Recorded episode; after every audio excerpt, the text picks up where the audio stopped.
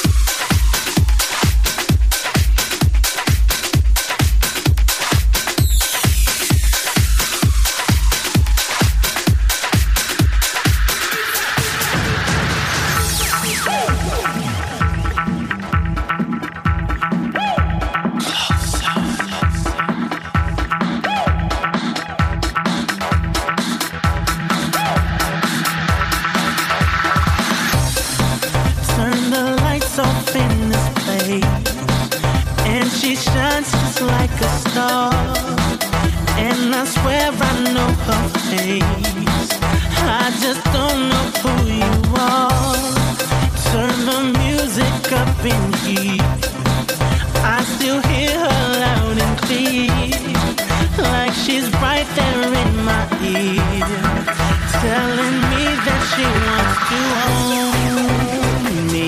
she wants to own me, to control.